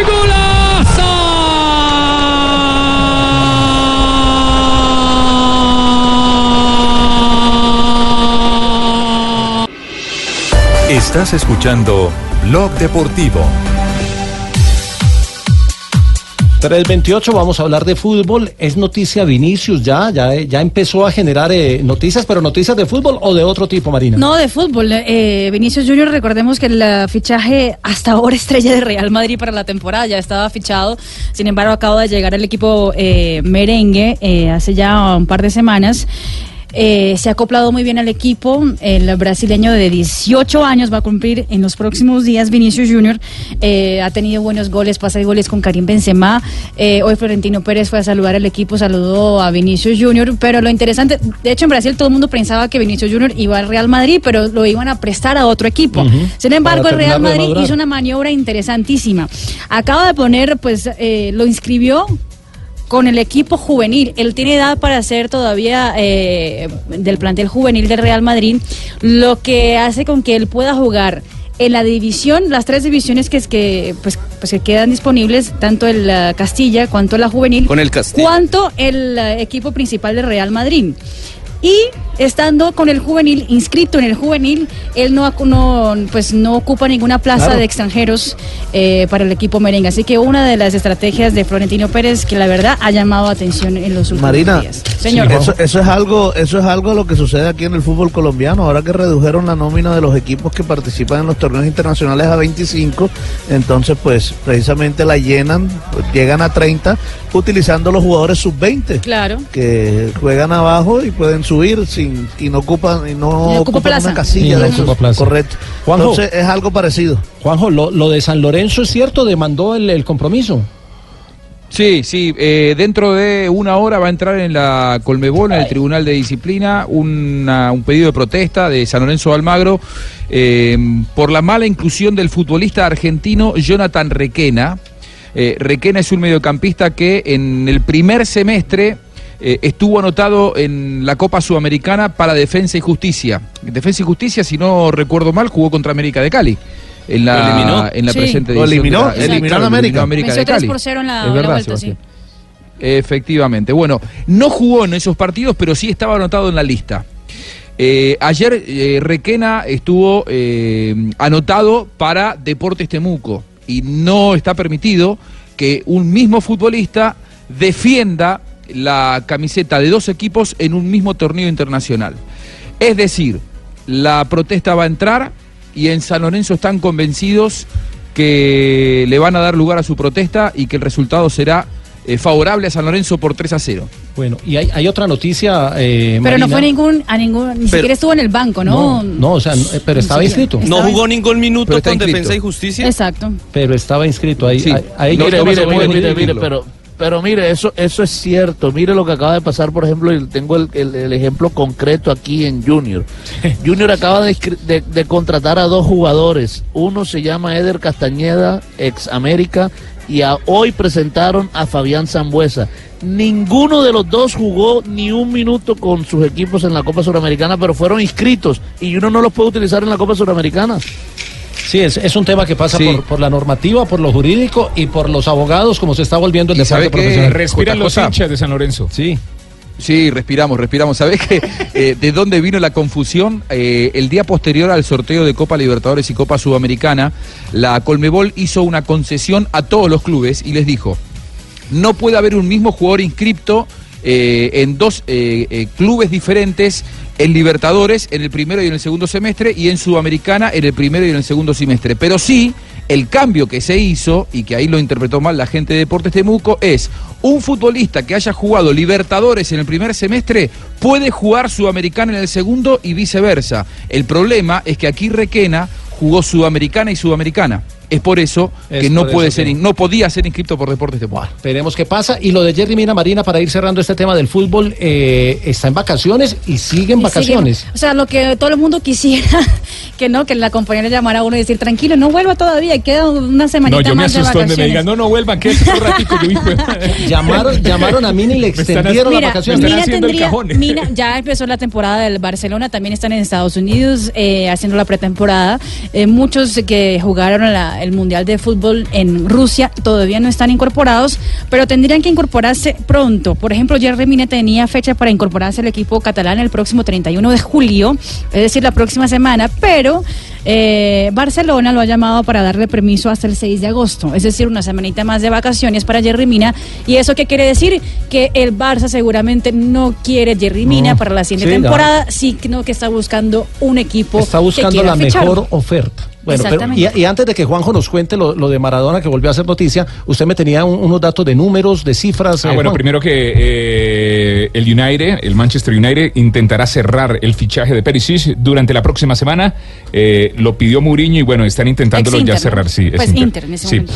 ¿Cuál fue el equipo que más invirtió en este mercado de pases eh, de verano eh, en euros? La Juve, 225 millones de euros. Ya sabemos por quién, Cristiano Ronaldo. Le sigue Liverpool con 193 millones de euros y Paris Saint-Germain con 180 millones de euros, porque por fin ejecutó el pago de Mbappé al Mónaco. Bueno, ¿y cómo es el tema de Maradona que ya está llamando a programas de televisión y se, se está volviendo showman y está metiendo el tema familiar, Juanjo? Lo es, lo es. Eh, Jota, sabes que, eh, bueno, en las últimas horas se hizo viral la noticia de que Maradona iba a casarse con Rocío Oliva. Es por eso que en un programa de esos de la tarde, del corazón, en la Argentina, que se llama Confrontados, un programa muy menor, dicho sea de paso, que la verdad eh, yo me enteré que existía a partir de este llamado de Diego Maradona, pero no es un, programa popular ni mucho menos en Canal 9, eh, estaba el sobrino de Diego, que es el chino Maradona, uno de los del clan Maradona que no tiene diálogo con el Diego. Maradona, si vos vas para el mismo lado que él, eh, sos amigo. Si le levantás la mano una vez y no vas para el mismo lado que él, sos enemigo. Así él divide las aguas en general en su vida. Eh, bueno, el chino Maradona es de los enemigos de la familia Maradona y estaba hablando sobre el casamiento, sobre eh, la distancia que, que hoy lo separan a, a Maradona con buena parte de su familia. Se ve que Diego estaba escuchando o le contaron, llamó por teléfono y lo destrozó a su sobrino, el chino Maradona, hasta también habló de que lo del casamiento quizá no sea verdad. Escuchen. Buenas tardes a todos. Y estoy mirando al cagón, al cagón número uno de sobrino que tengo. Y estoy, estoy, estoy viendo cómo ustedes arman un programa de, de una falsedad de este tipo que le faltan los dientes, que le faltan los dientes, que la madre no los puede ver, que no, que no, que, que no, que a mí no me ve, no veas un montón, no me, no me, no me veas un montón de tiempo, que me rompió un montón de autos, que me robó plata, que me robó plata, y es el cagón más grande del mundo porque se esconde, ¿me entendés? Y yo te, y yo te digo a vos, como le digo, como le digo a todos los, los panelistas que están ahí, que en cualquier momento ustedes también sufren una puñalada en la espalda por ese, por ese, por ese cara de mierda que está ahí. No, no, no. Oiga, Juanjo, ese me hace acordar de un humorista que decía, qué bonita familia, qué bonita familia. Qué bonita. Una locura, la verdad que, que bueno, esa, ese cara de mierda es el sobrino que además es muy parecido a, a Diego Maradona, por lo tanto O sea, él que tiene la misma cara. debe creer que, que tiene esa cara, ¿no? La verdad que es, es- es lamentable, pero bueno, se ve que estaba mirando el programa y el chino Maradona que eh, inclusive eh, también hay que decirlo, ¿no? Hace un raid en cada una de las oportunidades que tiene para aparecer en cuanto programa lo invitan y hablar del sobrino y hablar de las distancias que tiene. Algunos dicen que hasta hace un negocio de eso. Bueno, Maradona salió al cruce y le dijo todo lo que, lo que escucharon. No, no, no, no me quedó claro si lo quiere o no lo quiere el sobrino. Bueno, 3 de la tarde. Ah, no me quedó claro. bien. 3 de la tarde, 37 minutos. Ya vamos a hablar del fútbol profesional colombiano que tiene la segunda fecha. Ya tenemos los partidos que vamos a tener acá en, eh, los micrófonos de Blue Radio y todos los detalles de lo que se viene para la segunda fecha. Son 19. No se pueden dar ventajas porque son solo 19 fechas. Son las 3 de la tarde, 37 minutos. Mari, Señor. ¿de qué depende que un instante no sea un momento más eh, para olvidar? ¿Cómo así? ¿Qué lo hace exclusivo, diferente? Mm, a ver, déjame pensar. Pues depende de que tanto estemos inspirados y de lo que queramos alcanzar. Pero para que un instante sea único, yo creo que también debe tener al- alguien capaz de reinventarse, de seguir adelante. ¿Usted qué piensa? Sí, esa es la magia de todo. Y bueno, también debe contar con una celebración que reconozca lo bueno que hacemos y para ello llegó la nueva Club Colombia 269, una Club Colombia que le da a cada instante la maestría y la celebración que merece esos momentos únicos. Nueva Club Colombia 269. Disfruta la maestría en un instante. Prohíbes el expendio de bebidas embriagantes a menores de edad. El exceso de alcohol es perjudicial para la salud. Vamos y nos tomamos una. Vamos, Destapemos una. vamos, vamos. 269.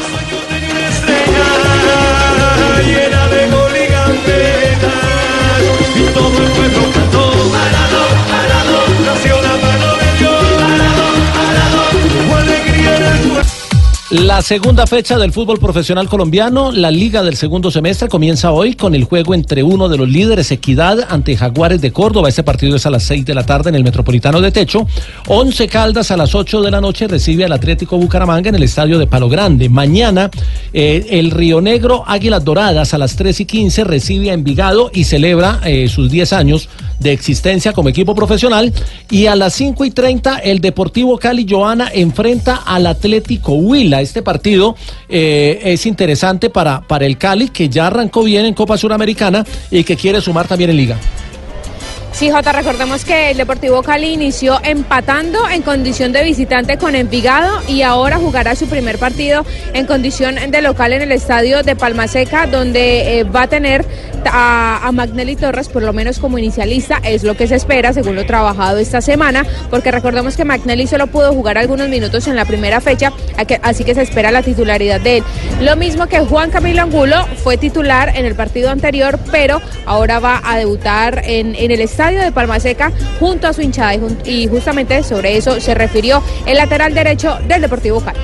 Pienso que Huila es un equipo que por ahí se le fueron piezas fundamentales del semestre pasado, pero es un equipo joven que, que todavía mantiene la idea de juego, con el cuerpo técnico lo han mantenido y pienso que va a ser un partido difícil. Es lindo uno jugar en casa, sabemos de que va a ser mi primer partido en Palma Seca con la camiseta del Deportivo Cali, pero pienso que es una motivación más para hacer las cosas bien. Partido donde vamos a tener que tener mucha, mucha paciencia, mucha circulación de pelota y bueno, ojalá Dios quiera podamos estar finos y las, las que tengamos las podamos meter. Y el mago Magnelli Torres ha dicho que se está preparando muy bien, que ha venido tomando confianza esta última semana en los entrenamientos. Pienso que, que día a día me he venido sintien- sintiendo mejor. Esperamos tener eh, más minutos para, para saber en, en qué nivel estamos. Sabemos de que los entrenamientos han sido muy buenos, sirven para, para tomar ritmo, como dicen, pero lo que realmente interesa y realmente te marca cómo, cómo estás son los partidos. Así que esperemos que podamos tener más minutos y, e irme sintiendo bien. La fecha profesional después del juego del Cali, que es a las 5 y 30 ante el Huila, a las 6 tiene el partido Santa Fe Nacional, que lo vamos a tener aquí en esta frecuencia de Blue. En Blue Radio desde las 5 y 30 de la tarde con el relato de Tito Puchetti el sábado. Marina, habló, hablaron los jugadores de Santa Fe y hay expectativa por ese juego ante Atlético Nacional.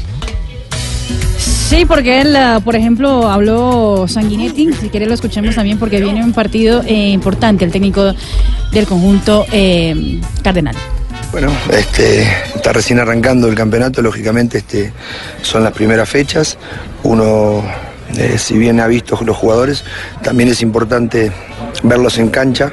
En este caso nosotros tuvimos dos partidos seguidos, eh, una competencia y un viaje, entonces cambiamos algunos, algunos jugadores para, para, para verlos también y porque también están en condiciones de, de- ser este, desde el arranque titulares y nos vamos a encontrar contra, contra un equipo que tiene muy buenas individualidades y que también tiene un trabajo de un técnico que viene, viene trabajando con ese equipo hace un tiempo. Y la jornada después del juego entre Santa Fe y Nacional tiene el partido entre Tolima y América de Cali. Ese será a las 7 y 45 de la noche en el Murillo Toro y América afinando, afinando todavía a Joana en el arranque de la liga. Sí, afinando. Recordemos que ganó 1 por 0 en su primera salida ante Leones. Este va a ser su primer partido en condición de visitante. El profesor eh, Pedro Santos, pues que poco, poco responde la- las preguntas de los periodistas. La verdad, uno no entiende. Si uno le pregunta por la salud de un jugador, dice que no sabe. Si uno le pregunta por otro jugador, dice que no sabe. O ¿Usted sea, uno- No, él habla, él lo habla. Él, él habla portugués, habla como un portuñol, como dice Mari, pero bueno, ahí en medio de todo lo que, en medio de todo lo que se le quiso preguntar y no quiso responder, pues está la brevedad de esa rueda de prensa. O actual campeão é uma equipa buena, uma equipa com muita intensidade, com hambre, mas tem as suas debilidades. Nós jogamos sempre com o mesmo objetivo. Queremos ganhar os jogos todos em casa e fora. É assim que trabalhamos, é assim que queremos. Queremos ter balão, queremos ter ser uma equipa muito impressionante sem balão, é isso. Esos los partidos. Está mejor, ¿no? Está mejor el portuñol de, Sí, de Pedriño, pero está mejor. recuerden esa respuesta, porque la próxima semana o en la próxima atención ¿Va a a medios que vuelva y mande una voz, va a ser prácticamente la misma porque no es capaz de responder otra cosa. Bueno, brava yo. Es como cuando No, es Osorio que estaba en Brasil y, y picada, aprendió yogo y era yogo, Miren. yogo, yogo, todas las conferencias de prensa. No, es que no se imaginan lo, lo triste, lo indignante que es uno. Cascajal no queda en Cali. Cascajal, pues, desde la Torre de Cali, desde la sede de Blue hasta allá es más o menos una hora y media. Entonces uno va hasta allá madrugando, le abren la puerta y ya se ha terminado la práctica. Y va uno a, a- a preguntarle a este señor y el señor, eh, no, no respondo eso, no, no respondo eso. O sí, queremos jugar bien y, y mantener la pelota. Siempre es la misma respuesta, no es capaz de dar otra. Tiene libreto. Vamos a hacerle un remix con las Tiene, respuestas. tiene libreto. Fabio, el Fiel, domingo fiel. transmitimos el partido de Se Junior. las consigo. Junior contra el Deportivo Pasto, pero no será en el Metropolitano, sino en el Romelio. Así es, regresa el Junior al estadio Romelio Martínez, el remodelado estadio Romelio Martínez. El Junior a tratar de ratificar por lo menos el juego que mostró ante Lanús. Esa es la gran expectativa que hay entre la afición. Y fíjese que el hecho de que el partido sea en el Romelio Martínez, eh, hay interés de la afición por asistir eh, al Metropolitano. Pues la gente le saca un poquito el cuerpo en un partido ante Pasto. El Junior no, no mostró buenas cosas en el partido ante Bucaramanga.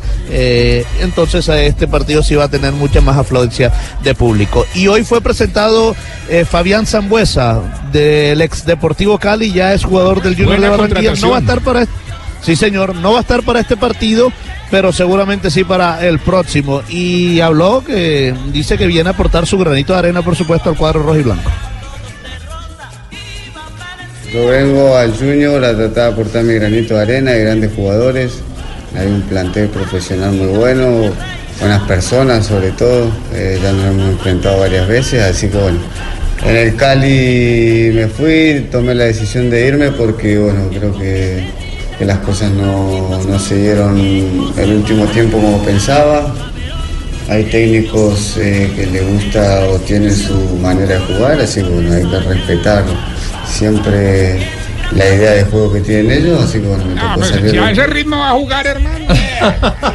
¿Qué hubo. Llegó Ah. Es muy buen jugador. Uy, Joanita, Joanita. Venga, el abrazo, Joanita. Ay, pasito. Es muy buen cuidado, jugador, Ta- Tarcisio. Tarcisio nos va a cuenta el- nada, el ¿eh? domingo en la Suavecito. transmisión de Junior eh, Pasto. Sí, no, cuando juegue Croacia me llevan, hermano.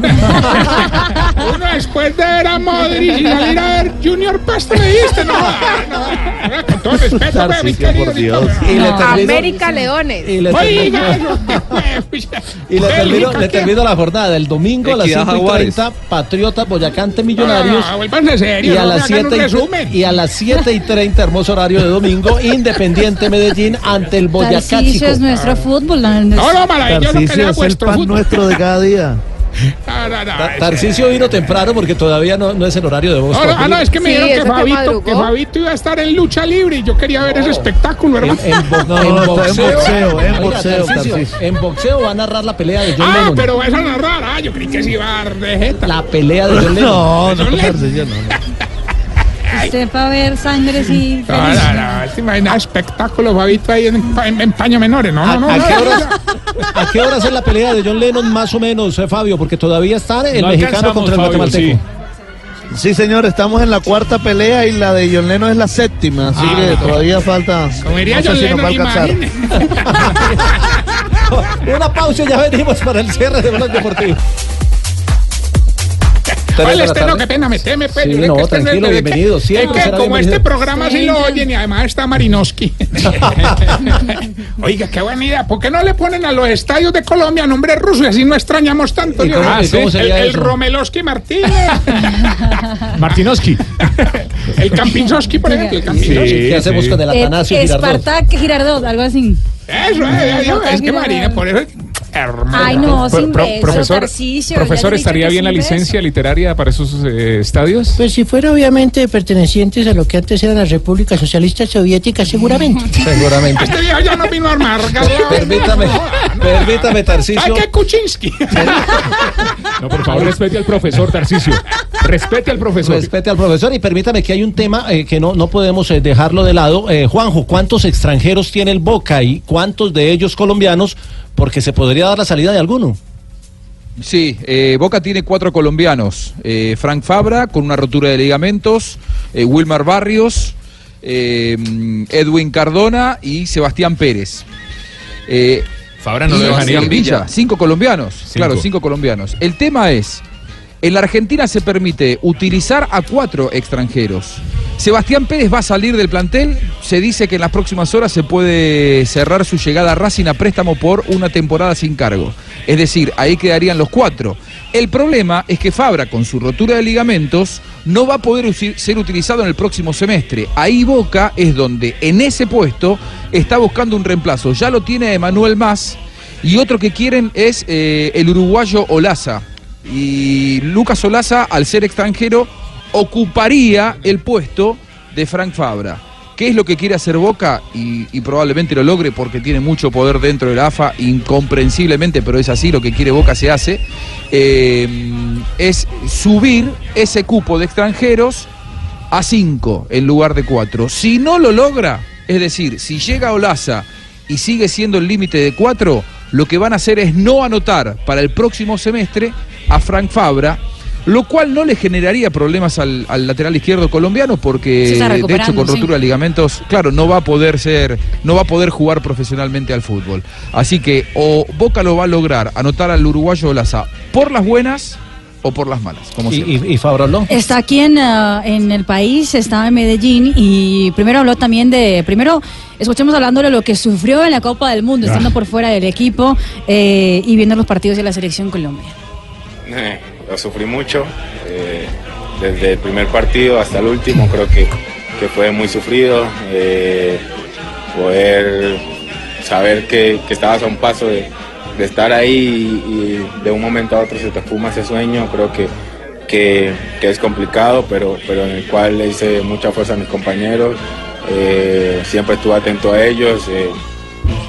Y también habló sobre la lesión, cómo está la lesión y lo que dice Juanjo, que no se puede apresurar todavía, porque después le juega una mala pasada. de ir con calma, de, de no apresurarme, que es lo importante ahora, ir a, ir a paso lento pero, pero firme. Eh, es una recuperación que, que, que te carcome día tras día, pero que, que, que hay que ser paciente y, y- y tener la, inteligencia necesaria para saber que, que es muy largo y que, y que no te puedes apresurar porque te puede jugar en contra. Una pronta recuperación entonces a Fabra y se va a demorar porque es una lesión delicada. sí, esos son, Esos son mínimo seis meses, pero nadie vuelve en seis meses exactos, son siete meses, casi tirando a ocho. Hasta Muy que no vuelva. 3 de la tarde, 55 minutos. Vamos cerrando Blog Deportivo. Hoy viernes, ya cerrando semana, pero Ay, como estamos con el cubrimiento de ronda. los centroamericanos, hagamos ronda rápidamente. deportiva. La noticia en La cada ronda. escenario. Empecemos, empecemos con Sebastián Vargas, que está en tenis. Está en tenis. Eh, yo Sí, he venido de señor. zapato, hermano. ¿Cómo me va en tenis Miami? Te respeto. El chiste se lo pasó Miguel. Eh, Tarcisio. No se metan con el chino. Eh, Sebastián. Mire, le cuento que estamos en el segundo set del tenis de campo. Está jugando el colombiano Alejandro González contra el cubano Osmel Rivera. Ya ganó el primero el colombiano 6-3.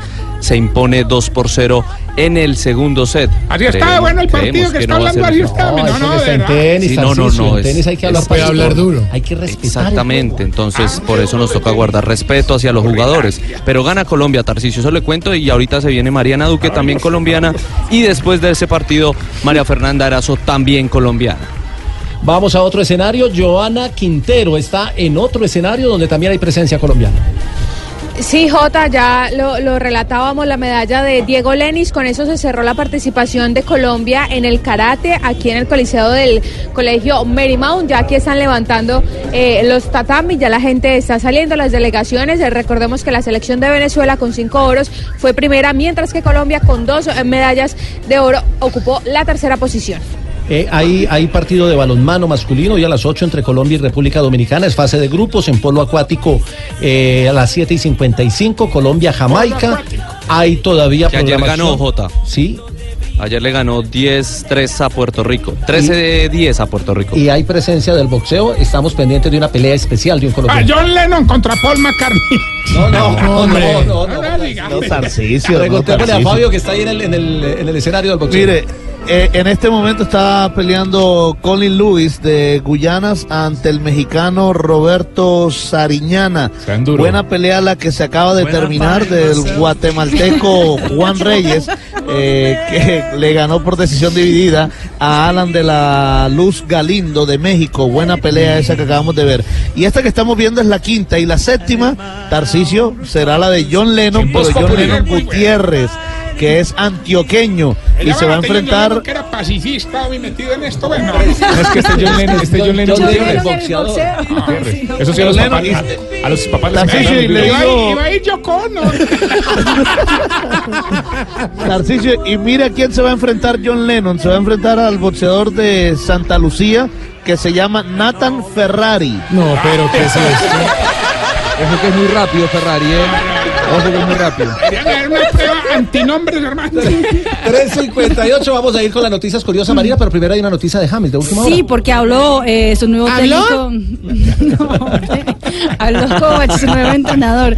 Y, dice, y dijo lo siguiente: James Rodríguez se unió al grupo ayer, pero no jugará mañana. Mañana hay partido contra el Manchester City por la pretemporada. Es un Estados jugador Unidos. que se ha desarrollado muy bien y estoy muy complacido con él. Y creo que él nos hará muy felices con su juego. Sigue liderando la tabla en los Juegos Centroamericanos y del Caribe. México con 80 de oro, Colombia segunda 44 de oro y Cuba 35 de oro en la tercera casilla. Los No tenemos más opción de medalla. Y vamos con las noticias curiosas que las trae, como siempre, Marina. La mi nena. De oro. Sí. sin tocar, sin tocar. Tarcisio, no es para Sin bailar. tocar, hermano. Ah, aquí rogándole este fin de semana a ver si a préstamo con opción de compra. No. dale conmigo.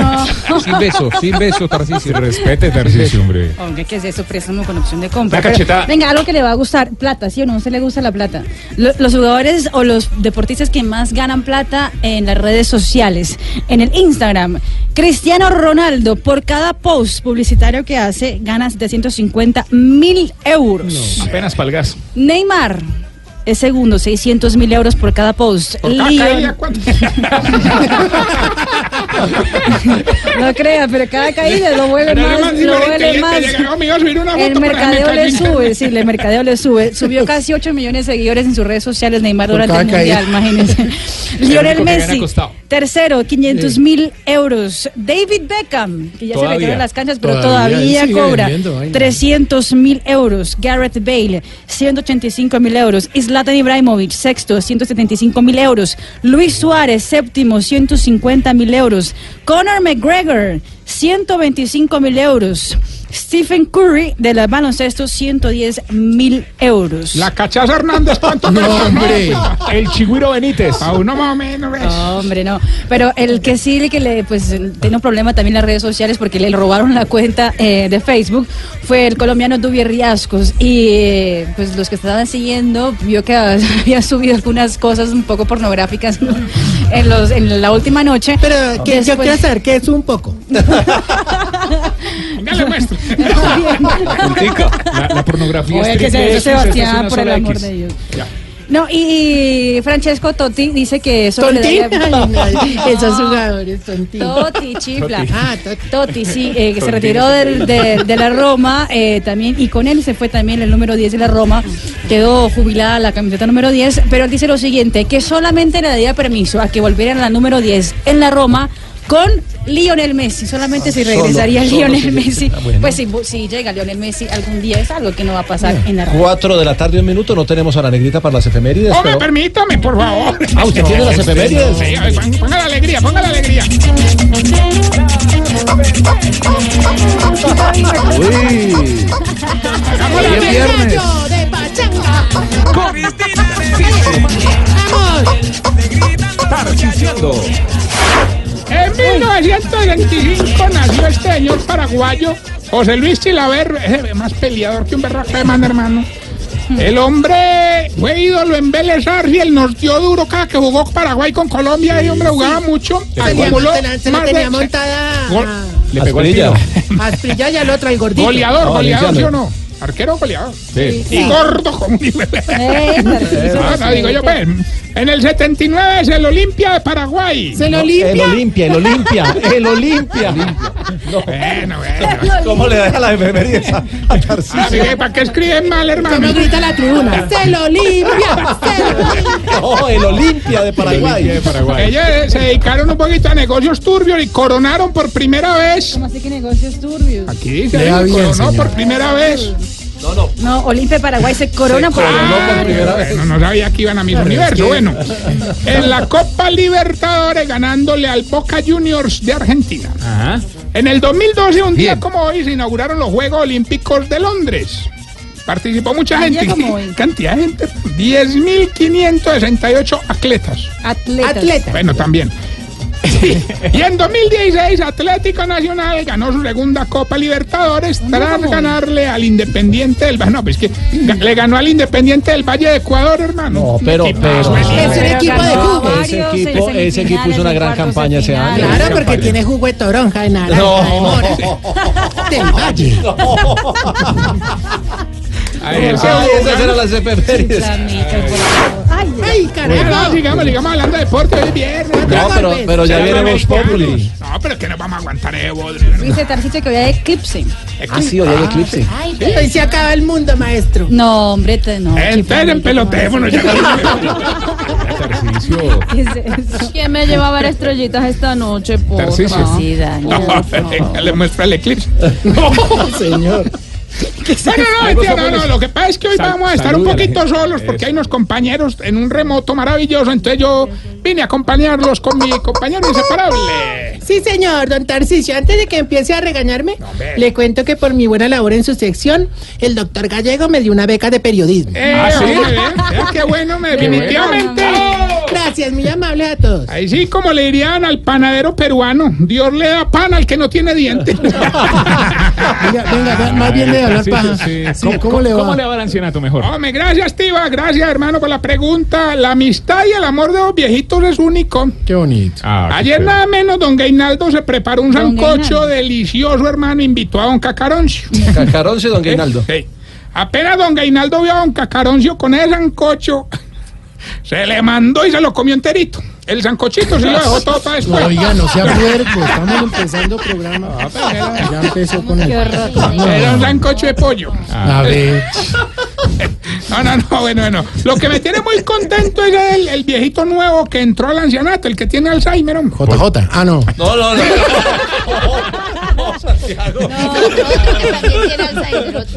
Es otro que también tiene. ¿Por qué? ¿Por qué? ¿Por qué? Me imagino, me imagino que le brinda amor. No, eh, oigan, me tiene muy contento es que cada 10 minutos me paga la mensualidad. No sea miserable, señor. Miserable. Ladrón. Sí, eso es así. Chiflamicas también, porque le colabora eso. No, señor, soy un hombre íntegro. Bueno, ya dejen de pelear ya.